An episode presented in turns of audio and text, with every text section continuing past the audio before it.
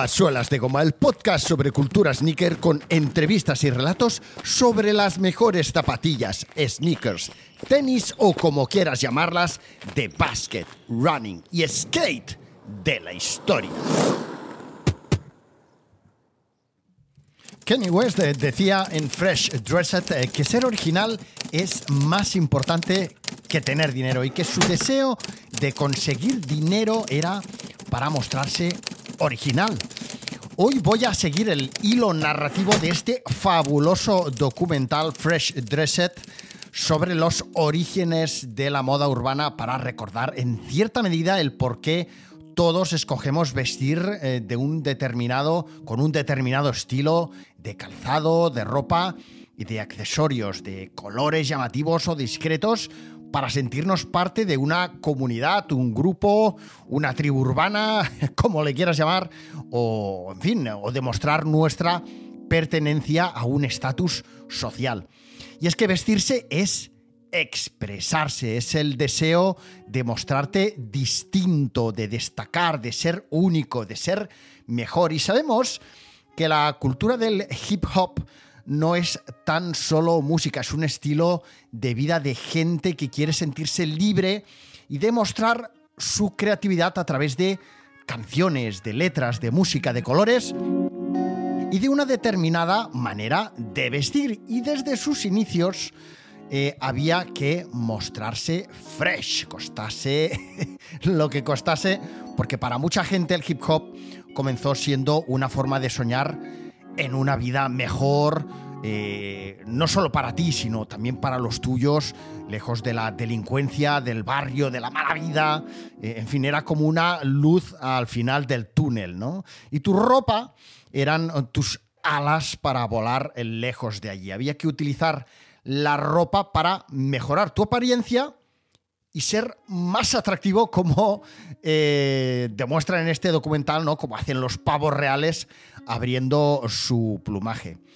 Esto ya lo hacían eh, los jefes tribales y, los reyes. Los, reyes, de, hecho, siempre han, tirado de, de, ese hilo, ¿no? Siempre han querido mostrar su diferencia con el populacho, ¿no? Su diferencia de estatus con su reino, luciendo ropa, accesorios y joyas ostentosas, muy llamativas, ¿no? Pues a lo mejor los jefes tribales, en lugar de joyas o coronas de oro, pues llevaban otro tipo de, ornamentos llamativos, plumas, en fin, eh, piezas artesanales, pero en el caso de los reyes ya lo sabemos. Y de hecho los reyes han sido líderes de opinión para la masa social hasta no hace demasiados años, cuando pues alguna princesa, algún rey, alguna reina se ponía alguna alguna zapatilla deportiva, alguna, bueno, zapatilla deportiva a lo mejor no tanto, pero algún polo, alguna chaqueta, en fin, alguna prenda eh, para, para una editorial de alguna revista del corazón, pues eso es lo que empezaba a comprarse mucha gente, ¿no? De determinados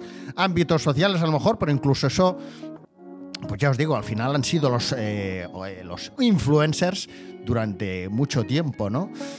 La ropa, pues eh, es definitiva, y el calzado deportivo, que es lo que a nosotros nos mola, ¿no? Siempre, a ti y a mí, siempre ha sido relevante. Y no tan solo para la realeza y los poderosos, sino también para las clases trabajadoras. Y aquí me estoy ciñendo sobre todo a lo que es la ropa. en la historia de la cultura afroamericana del siglo XX, la moda y el estilo siempre fueron importantes para la identidad de las personas porque les permitía escoger su manera de presentarse en sociedad, incluso a quienes no tenían eh, dinero, ¿eh? que se trataban, trataban de vestirse y de, usar o, incluso de combinar. A lo mejor tenían prendas sencillas, pero las combinabas de un modo eh, particular para tratar de ser original, para destacar, para poder brillar de entre esa multitud y seguir alimentando esa constante nuestra de una búsqueda de una vida mejor, ¿no? Y con esta intención de hacerte una vida mejor o más entretenida, permíteme que te dé la bienvenida a Suelas de Goma. Para mí, si estás aquí, ya eres un Suelas de Goma de la familia. Recuerda que si quieres apoyarme, pues puedes hacerlo desde Patreon en suelasdegoma.fm barra premium eh, haciéndote suscriptor premium. ¿eh? Si estás de suscriptor premium, pues accederás a contenidos exclusivos y a un regalo de bienvenida merchandising eh, por ser tú. Y, si no quieres escribir la dirección que te acabo de decir, pues tienes el banner de suscriptores premium en mi web, en solasdegoma.fm. Ahí verás un, un banner de suscriptores premium. Fíjate si te lo pongo fácil, vamos, como cuando vas a una sneaker store y, encuentras aquella, aquel vendedor o vendedora o sales attendant, ¿no? Dependiente que te da la zapatilla ya abierta, eh, aflojada, sin el papel dentro, solo para que te la pongas en el pie. ¡Qué maravilla, eh! Eso no sucede muchas veces, ¿eh? Qué, qué bueno, qué maravilla!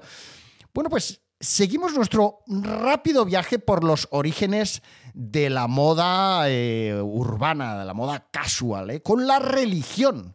La religión tuvo un papel fundamental porque ir a la iglesia era una vez más una oportunidad para arreglarte y una vez más lucir tu mejor aspecto. ¿eh? El concepto...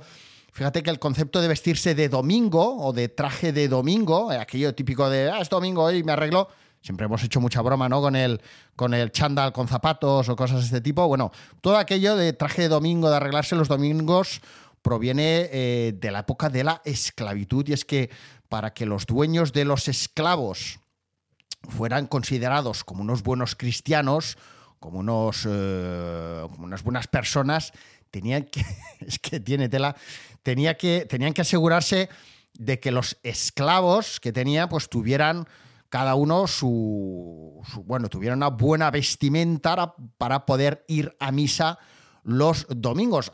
Aunque muchos de los esclavos seguramente practicaban otra religión, pues habían de, había, que ir a misa y habían eh, de ir eh, arreglados. De modo que cuando ibas a la iglesia te ponías lo mejor que tenías. Y en la iglesia convivía la moda con la música, porque el coro de gospel era lo más importante para la liturgia, ¿no? para el desarrollo de la celebración de la misa. Y en la cultura musical afroamericana, el jazz, el blues, hip hop, en todas existía ha existido un modo en particular eh, de vestirse, de modo que podríamos decir aquello que tú si, si tú ibas por la calle y te cruzabas con un grupo de gente que iba hacia un autocar, hacia un autobús o hacia una sala de fiestas, no, no lo sé, pues eh, podías distinguirlos por la manera de vestir que tenían, ¿no? Podías identificar qué tipo de música tocaban, ¿no? Esa vestimenta, esa manera de vestirse, todos igual, todos, todos los que tocaban un determinado tipo de música, pues venía a ser un tipo de tarjeta de visita, ¿no?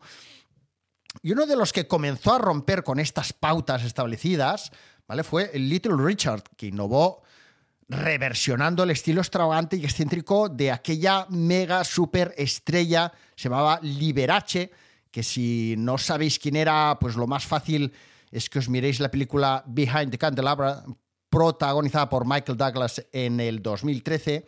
¿eh? Y, bueno, pues con esa reinterpretación del estilo de, este artista, de Liberace, que iba con trajes llenos de brillantes, de lentejuelas, ahí como, vamos, súper carísimo, ¿no? Pues Little Richard lo que hizo es eh, reinterpretarlo, ¿vale? Quitarle toda la parte lujosa, ¿no? Hacerla de una manera más, más eh, tipo disfraz o outfit un poco más, más, ah, mm, más a su estilo, más acorde a su estilo, ¿vale? Y haciendo ese pequeño cambio, esa reinterpretación, pues se convirtió en uno de los primeros eh, símbolos, iconos de liberación. ¿no? Hablamos siempre dentro de un entorno de, cultura negra, etc. ¿no? Eh, y es que la música, pues al final, eh, cualquier tipo de música, la música que nos guste, la, la que descubrimos, pues ya sabemos todos, a la hora de hacer deporte, a la hora de estudiar, a la hora de, salir por ahí, eh, que, oye, ¿qué nos hace sentir? Nos hace sentir muy bien, nos hace sentirnos libres, capaces de cualquier cosa, y si dentro de esa, de esa, de esa sensación de plenitud uno se ve bien, se viste bien, pues se siente mucho mejor. Y por eso la moda, el estilo, siempre han sido tan significativos a lo largo del tiempo. En la Nueva York de los 70, el sur del Bronx estaba constantemente, podríamos decir, en llamas. La gente vivía en edificios eh, semi-abandonados, sin agua caliente, igual había un bloque de 50 personas, tal como narra en el documental, en el que a lo mejor vivía tan solo una familia, ¿no? Los demás ya pues, se habían ido, los habían echado, o vete a saber tú. Eh, era un barrio repleto de incendios, de drogas, de asesinatos, eh, de bollicaos caducaos, de donuts duros. Eh, y la policía desbordada, pues actuaba con mano dura, dicen que incluso con más mano dura que hoy día, que con la de de, problemas que hay mm, con la policía en Estados Unidos en esta línea, eh, me, llama mucho la atención que, digan esto en este documental, pero bueno, así lo describen ellos. Y, bueno, fue en aquel entorno hostil donde ya en los 70 empezaron a surgir las bandas, ¿no? Como, como método de supervivencia, grupos de chavales que salían a defender su territorio peleando, luchando, ¿no? Defendiendo lo suyo y cuando una banda ganaba a la otra, lo que hacían era quitarle sus chaquetas y cuando llegaban a, su barrio, a su casa, las colgaban en los tendederos, rollo como, como las eh, guerras de, siglos anteriores, ¿no? Para, para, demostrar su victoria, ¿no? Eh, cogían ahí el tendedero, igual colgaban, ponían la cuerda de un, de un, edificio a otro y de una manera bien visible, pues colgaban las chaquetas de las bandas a las que les habían dado caña aquel día, ¿no? Por lo tanto, era muy importante tu chaqueta, tu emblema, tu manera de vestir, ¿no? Y fue la película Easy Rider la que influyó enormemente en la manera de vestir de todas esas bandas que inicialmente comenzaron a distinguirse por usar eh, tejanos de color negro y chaquetas de motorista. Y encima de esas chaquetas de piel eh, se ponían una chaqueta tejana o de manga larga, eh, como las de Easy Rider, o con mangas tipo chaleco, o sea, recortadas, ¿no? Con parches, letras cosidas con el nombre de tu pandilla, tachuelas y todo, toda aquella parafernalia, ¿no? Era una mezcla, no sé si, os lo diré bien, ¿no? Pero a mí me viene a la cabeza, si te lo diré bien, como una mezcla de cowboy indio-americano, soldado, militar, o sea, era un max mix ahí de puta madre, ¿no? En la película The Warriors del 79 se puede ver eh, algo de lo que os estoy hablando. Es una película muy interesante de ver. De hecho, haré un, episodio dedicado a estas películas eh, en las que podemos eh, impregnarnos de toda aquella atmósfera de bandas, etcétera, ¿no? Eh, y bueno, con, The Warriors, pues podéis ver de lo que estoy, de lo que estamos hablando y respirar, entre comillas, todo ese ambiente, ¿no? La chaqueta motorista esta de piel de la que os he hablado comenzó a ser prescindible, sobre todo en verano, y lo habitual comenzó a ser llevar eh, camiseta y chaleco tejano, y comenzaron a customizarse, como os decía, esas chaquetas tejanas, que al final era algo que ya habían visto en esa película, en Easy Rider, y lo que hacían los pandilleros era pues cortarse las letras de su nombre, eh, o de su nombre, o de su pandilla, o de su grupo, eh, en, piel, en tela, y, las cosían una a una. Algunos incluso se hacían los bordados también a mano, ¿vale? Ahí, imagínate ahí, papá, papá, papá, cosiendo ahí lo ahí eh, para formar un dibujo. Se cosían también las tachuelas y también podían añadir eh, algo de piel en el cuello para que fuera como más abrigado. Eh, también les añadían eh, lazos, cordones en los laterales, con aquella especie de zigzag, ¿no? rollo, ya os digo, como una mezcla muy de cowboy, indio, tal, tal, tal. Y también les añadían tachuelas, rollo, pues a nosotros a lo mejor nos es más familiar por el rollo punk y tal, pero también les añadían todas esas tachuelas metálicas que tiene un curro de narices poner esas tachuelas. No sé si lo habéis probado alguna vez. O sea, de hecho estamos hablando de que todas estas customizaciones eso requiere de una paciencia y de un tiempo extraordinarios. O sea, ya os lo digo yo, que alguna vez cuando era más joven había hecho algún inventillo de estos y es que tiene un curro tremendo. O sea, que aquello era digno de, digno de admirar, ¿no? Eh, por tanto, en muchas ocasiones, ya os digo, eran customs handmade 100%, a, no ser que hubieran comprado ya algunos de los primeros parches bordados que pudieran comenzar a ver por ahí, rollo militar o, algo así. Y esa chaqueta, principalmente la chaqueta, era tu uniforme de soldado, ¿no? Y los soldados y la gente sabían que cuando los edificios estaban en llamas, había pelea, ¿vale? y mínimo dos bandas, pues seguro que estarían enfrentándose a puñetazos y a patadas con barras y algún arma blanca o cadenas. Y en una de esas peleas entre bandas apareció Black Benji, un miembro de los Ghetto Brothers, que apareció con la buena intención de detener aquel enfrentamiento.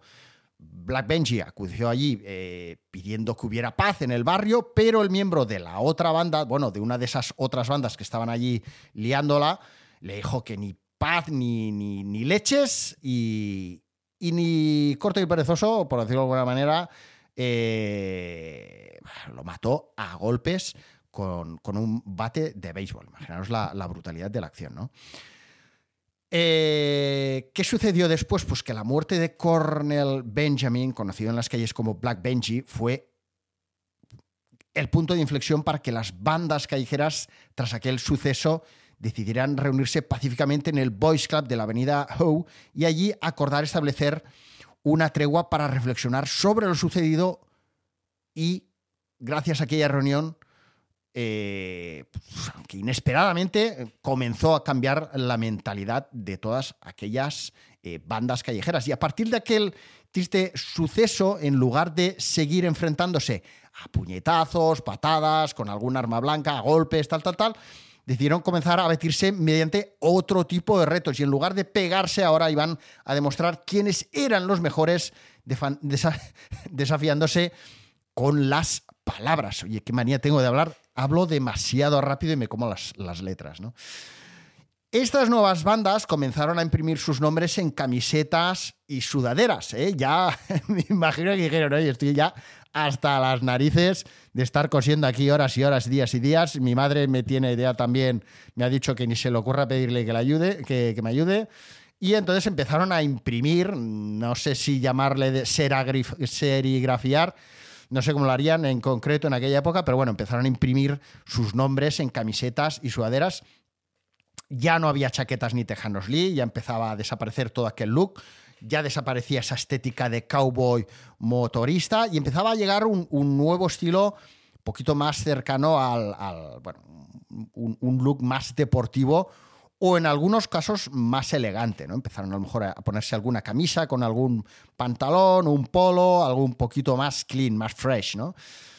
Eh, las primeras batallas dialécticas y de baile entre bandas comenzaron a disputarse en discotecas, en clubs, en clubs y en, en playgrounds callejeros, en pistas de baloncesto, en parques, etcétera. Pues, eh, pues eso, llegaban allí unos cuantos con sus micros, sus altavoces. Es muy guapo ver las fotos de aquella época, de toda esta gente, como, como iban ahí con su mesa de camping. Eh, incluso con los aparatos aquellos que parece ser que se calentaban mucho, porque ves muchas fotos donde están montando el, el set de DJ y justo al lado pegado tienen dos o tres ventiladores ahí a toda mecha para que no se caliente todo aquello, ¿vale? Y bueno, pues ahí ponían sus, sus micros, sus, sus altavoces y ahí empezaban a, darle caña.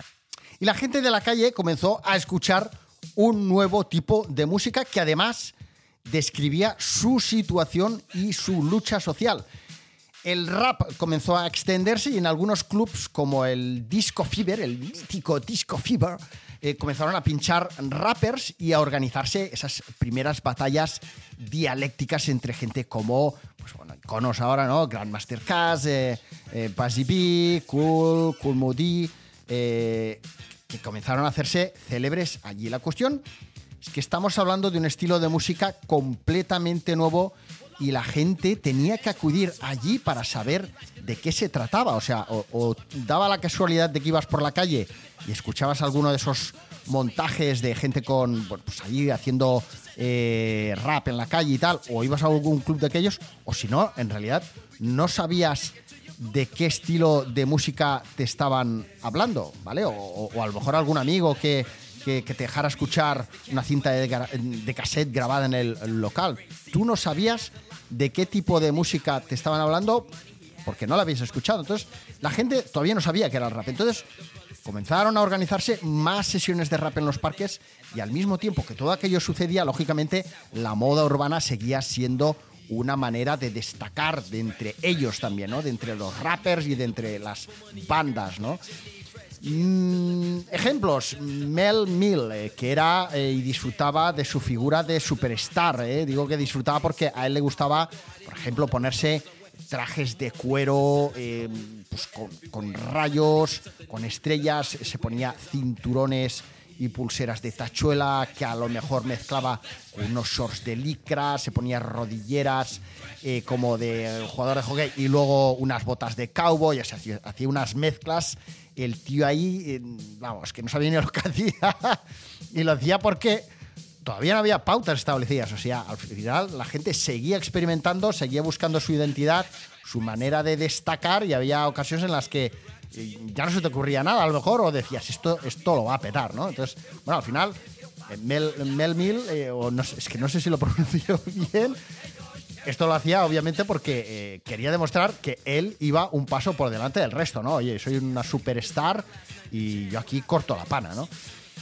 Otros, sin embargo, como los Cold Crush Brothers, era todo lo contrario, se vestían con trajes Armani súper elegantes y súper caros, con abrigos de piel hasta los pies, ¿vale? Entonces, bueno, eran como, como dos eh, polos opuestos en, una misma época, ¿no? Sin embargo, todo ese look de, de B-boy o B-girl, que actualmente mm, puede seguir vigente, comenzó a necesitar ser más práctico y comenzó a ser más deportivo y menos extravagante o elegante. Y, con B-girl o B-boy nos referiríamos a alguien que baila, eh, la típica descripción como de diccionario, de enciclopedia, ¿no? Sería, eh, digo porque, a ver, nos, muchas veces damos por hecho que todo el mundo sabe lo que es un b-boy. Bueno, pues un b-boy sería alguien que baila sobre el ritmo de un redoble rítmico de batería, un break en un tema. O sea, que baila breakdance, ¿vale? Un estilo de música y de baile que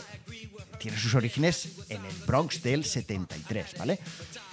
Y la mayoría de artistas de hip hop del momento tenían ese estilo. ¿eh? Pues zapatillas Puma Sweat, eh, Adidas Superstar, eh, camisetas sin mangas o manga corta, cinturones con una hebilla emblemática. Emblemática me refiero, pues vistosa, ¿no? Con, pues no sé, con la bandera de tu país o con la inicial de tu nombre, con el, no sé, con algo que fuera representativo tuyo, y llamativo gorras Kangol, gafas Cazal, en fin, todas aquellas prendas formaban parte de algunos de los looks de la moda y cultura hip hop de los 80. Vistiendo así, pues estaba claro que demostrabas que tú no ibas a seguir las reglas de una sociedad que te querían casillar en un barrio de mierda sin posibilidad alguna de prosperidad. Y entonces, todo aquello, ¿no? Por ejemplo, uno, unos de los que siempre tenemos muy presentes dentro de la cultura sneaker son los Run DMC, ya sabéis. Eh, resumiendo muy rápido, esos tres tipos que llegaron con sus gorros, Kangol, sus pantalones y cazadores de piel negra y sus zapatillas Adidas Superstar con los lazos, los Fat Laces, que escribieron un tema hablando de sus zapatillas Adidas y que Adidas acabó contratándolos inicialmente por un acuerdo de un millón de dólares que consiguió por aquel entonces director de marketing de Adidas, Angelo Anastasio, y creando una línea de ropa y calzado deportiva con su nombre, ¿vale? Colección Adidas Run DMC, ¿vale? Este es el resumen de, de, de del de Run en todo lo que consiguió eh, durante su trayectoria con Adidas. ¿Qué os parece? Eh? ¿Qué te parece? Resumido, ¿eh? Bueno, en las calles de Nueva York el estilo seguía evolucionando y dependiendo de los distritos, la gente vestía de una determinada manera. Eh, por ejemplo, los de Brooklyn podías identificarlos por sus gorros Kangol, ¿vale? Anda que no venderían gorricos estos, ¿eh? eh gafas Cazal, otros que también tela marinera. Además, eh, los gorros Kangol no es que sean carísimos, bueno, por aquella época no, no, sé si serían más o menos inalcanzables, pero las gafas Cazal o Cazal eh, ojo, ojo, que, que, estas pican, ¿eh? ¿Vale? Si buscáis por internet, que es una marca que sigue vigente, eh, siguen con sus mismos diseños, lógicamente, porque es lo que les los que su señal de identidad. Son gafas que suelen estar siempre sobre los 300, 300 y pico euros. Bueno, no está mal, no está mal, no está mal. Fijaros que la gente de Brooklyn, o, casi todos los rappers que se ponían gafas cazal en la época, era sin lentes. O sea, lo que realmente molaba era que llevas la montura, ¿vale? Pero igual veías perfectamente. Entonces, eh, era sin lentes o con lentes de, mentira. O sea, no, no. Veían bien, vamos, ¿vale? bueno. Eh, ¿Cuál era el look de los de Brooklyn? Eso, gorros cangul, gafas cazal, pantalones de pinza de color gris, zapatos Clarks. Estos serían los de Brooklyn como los más elegantes y, a ser posible, llevar una cadena y un reloj o de oro o dorados bien llamativos. A los de Harlem los podíamos distinguir por llevar un chandal de terciopelo eh, monocromático a juego con las zapatillas, ¿vale? Si además el chandal podía ser puma y si además, eh, además podía ser con el color de tu equipo de, la, de baloncesto favorito de la universidad o de la NBA, fenomenal, ¿vale? ¿Qué más? Bueno, estos también llevan gorras kangol, ¿vale? Ojo. En Queens solían conjuntar la parte inferior, zapas y pantalón, al, eh, pantalón rojo zapas rojas, por ejemplo, pero no necesariamente la superior. La superior a lo mejor podías llevar un jerseycito de estos finitos, de cuello, eh, de cuello alto, de cuello de cisne y tal, ¿no? Y tu gorrita y tus anillos y toda la pesca, ¿no? Y tus cangul. Eso, casi todos pasaban por el mismo aro. Y los del Bronx eran una mezcla de estilos, ¿eh? un max mix de Harlem y Brooklyn con gabardina tipo militar, sudadera con capucha y zapatillas de baloncesto blancas, ¿eh? pues igual unas Air Force One, eh, perfectamente, ¿no? Y todos, ya os digo, todos, todos también pues con anillos, collares y relojes dorados que llamaran la atención. Y poco a poco, años después, irían apareciendo cada vez más y más marcas eh, en el mercado. Unas ya existían, sobre todo las, deportivas, que fueron las primeras que adoptaron los jóvenes por su accesibilidad y usabilidad. Lógicamente, pues allí estaban ya Puma, Adidas, después Nike, etcétera, y otras que fueron eh, creadas posteriormente con la intención de acaparar todo aquel mercado de, moda callejera, ¿no? Rockefeller, mm, Rockaware, Fubu, etcétera, etcétera. Pero toda aquella gente que había ido alimentando el nacimiento de una serie de estilos siempre cercanos a la música y a la calle, seguían muchos sin tener ni un duro. Y cuando sientes la inseguridad de no tener un futuro prometedor, es probable que pienses que una de las mejores cosas que puedes hacer para mejorar tu vida es demostrar que te van bien las cosas, que eres próspero, porque a nadie le gusta relacionarse con un loser. Del mismo modo que algunos animales que viven en comunidad expulsan o ignoran del grupo al débil o enfermo, eh, nuestra sociedad en muchas ocasiones hace lo mismo. De modo que tú tienes que demostrar que vales mucho, ¿eh? que, te van muy bien las cosas. Si vas a visitar a alguien con un Mercedes, mejor que con un Renault Clio y un Casio.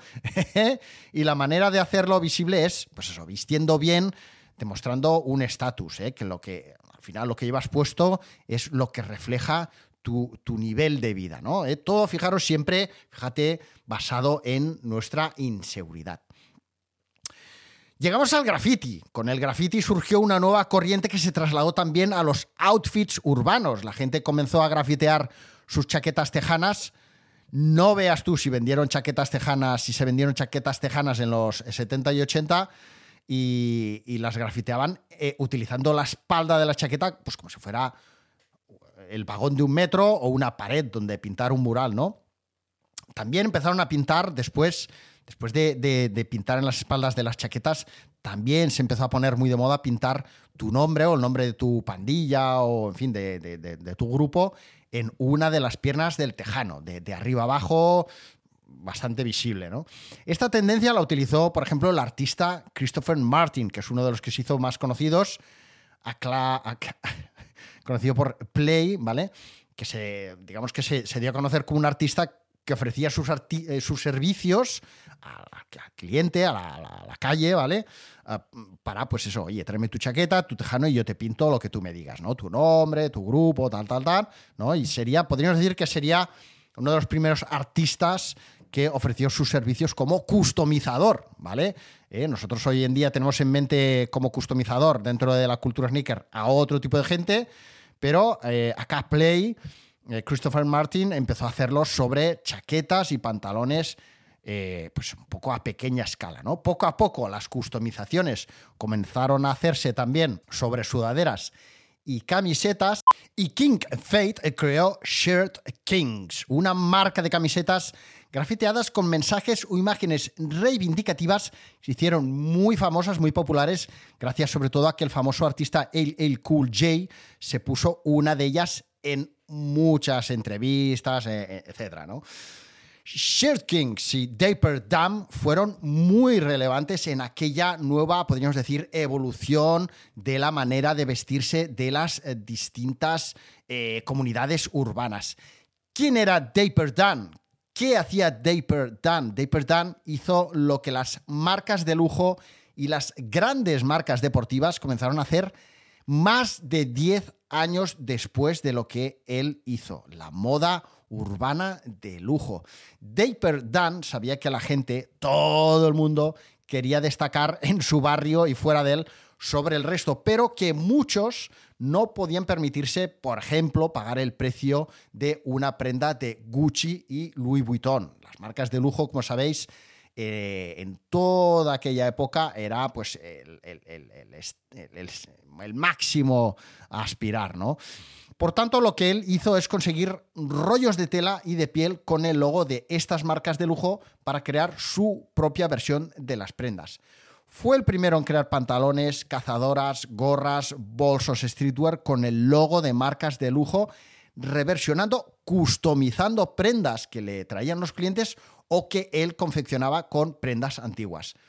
Entonces, ¿quién iba allí? Pues iba gente más o menos con pocos recursos, eh, con la intención de que Dan les pudiera hacer alguna prenda, algún accesorio que les permitiera hacerse sentirse únicos, ¿vale? Pues un bolsito, una gorra, algo con, con esos logos de marca de lujo. Y también empezaron a acudir la gente con dinero, como los artistas de rap o, resumiendo, mafiosos que no podían a lo mejor mm, entrar en una tienda de Louis Vuitton, bien o porque no les hubieran dejado entrar, o bien porque los, eh, no sé, no, los hubieran tratado bien, o en fin, un poco como, como en Pretty Woman, ¿no? ¿Eh? Que tratan a aquella chica de aquella manera y tal. ¿Busca algo en particular? No, bueno, sí. Eh, algo clásico. Ya. ¿Cuánto vale esto? No creo que a usted le sirva. No creo que tengamos nada para usted. Desde luego se ha equivocado de sitio. Por favor, váyase. Dan replicó en el mundo de la sastrería a medida lo mismo que habían hecho los artistas musicales, romper las reglas, innovar, crear, eh, modificar prendas antiguas, crear nuevas piezas espectaculares repletas de logos, eh, patchworks, eh, bueno, y, en aquella calle donde estaba el taller, ¿vale? En el distrito de Harlem, pues empezaron a llegar cada día más y más coches de, de lujo, ¿no? Pues Rolls Royce, Bentley, deportivos, ¿vale? De clientes con mucha pasta que venían a por su pequeña obra de arte, ¿no? Que tal y como recordaba Dan en el documental Fresh Dressed, que insisto, es de, de, donde yo he tomado gran parte de toda esta información, él lo que hacía era transformar prendas clásicas en prendas que lucieran bien en la comunidad negra del hip hop que él literalmente describía así. Él, él, decía que lo que hacía era black nasty, eh, o sea, eh, que las ennegrecía para que lo hicieran bien, ¿no? La boutique de Daper Dan estuvo abierta 24 horas non-stop durante 8 años. ¿Qué hacía él? Pues, eh, bueno, curraba, estaba allí haciendo las prendas, tal, tal, tal. Cuando había acabado, bajaba la persiana a media altura, estaba descansando por ahí o por ahí cerca, y cuando llegaba alguien y, y escuchaba que me volvía a subir la persiana o que picaba y tal, para allá que se iba y otra vez a darle caña, ¿vale? Ese era su, modus operandi, ¿vale? ¿Qué clientes famosos tuvo o conocidos? Pues tuvo a Salt and Pepper, Rakim, eh, Big Daddy Kane, Eric B., Bismarcky, Guy, Teddy Riley, en fin, gente que a lo mejor te suena más, menos, pero bueno, que eran, eh, han sido, son iconos de, toda aquella movida, podríamos decir y, todo aquello se acabó pues el día en que obviamente, como era de esperar, pues llegaron unos cuantos coches de policía, se pusieron frente al taller y llegaron con una denuncia por violación de derechos de autor.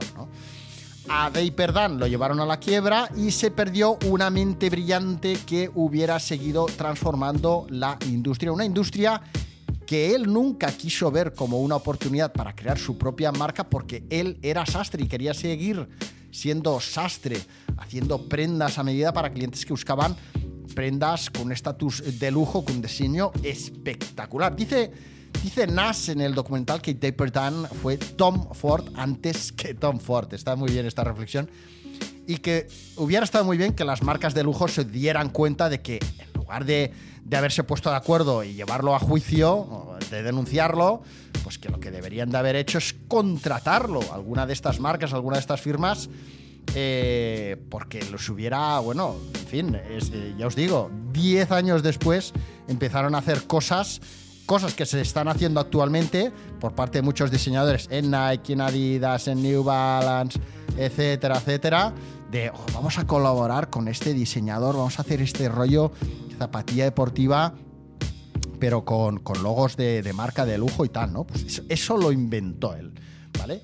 En fin, tras el lanzamiento eh, con Keith de una serie de ediciones limitadas que salieron a la venta en octubre del 2022, ¿vale? Hace poquito, en enero del 2013, o sea, right now, tenemos a nuestro alcance la segunda entrega de la colaboración de Puma con Dapertan, ¿vale? Una colección de cinco piezas mucho más accesibles que, por ejemplo, sus pantalones de piel negra que se vendían a mil dólares mm, allá por los años 80, ¿vale? Eh, y es que son piezas mm, hay, alguna de estas prendas que vende Puma que, está por 75 euros.